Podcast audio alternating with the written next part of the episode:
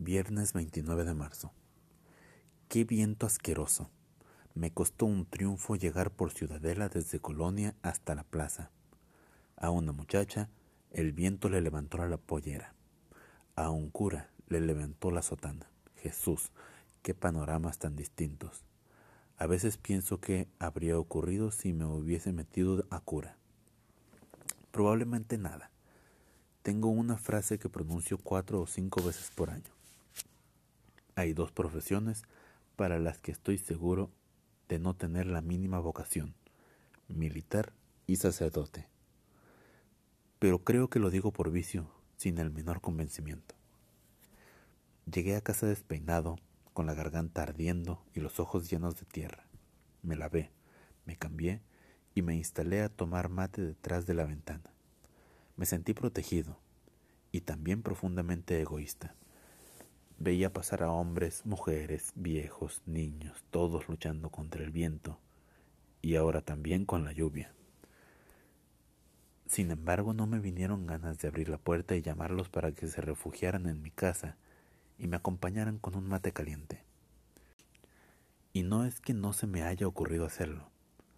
La idea me pasó por la cabeza, pero me sentí profundamente ridículo y me puse a imaginar las caras de desconcierto que pondría la gente aún en medio del viento y de la lluvia.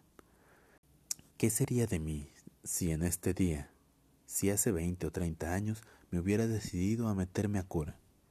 Sí, ya sé. El viento me levantaría la sotana y quedaría al descubierto mis pantalones de hombre vulgar y silvestre. Pero, ¿y en lo demás? ¿Habría ganado o habría perdido? No tendría hijos. Creo que habría sido un cura sincero, cien por ciento casto. No tendría oficina, no tendría horario, no tendría jubilación.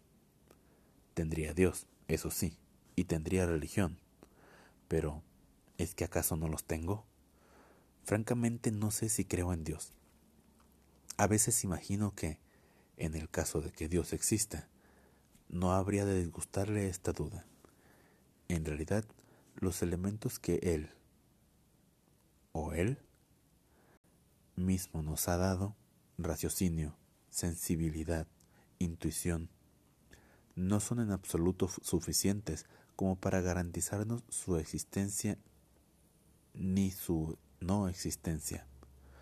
Gracias a una corazonada puedo creer en Dios y acertar, o no creer en Dios y también acertar. Entonces, ¿Acaso Dios tenga un rostro de croupier y yo solo sea un pobre diablo que juega a rojo cuando sale negro y viceversa?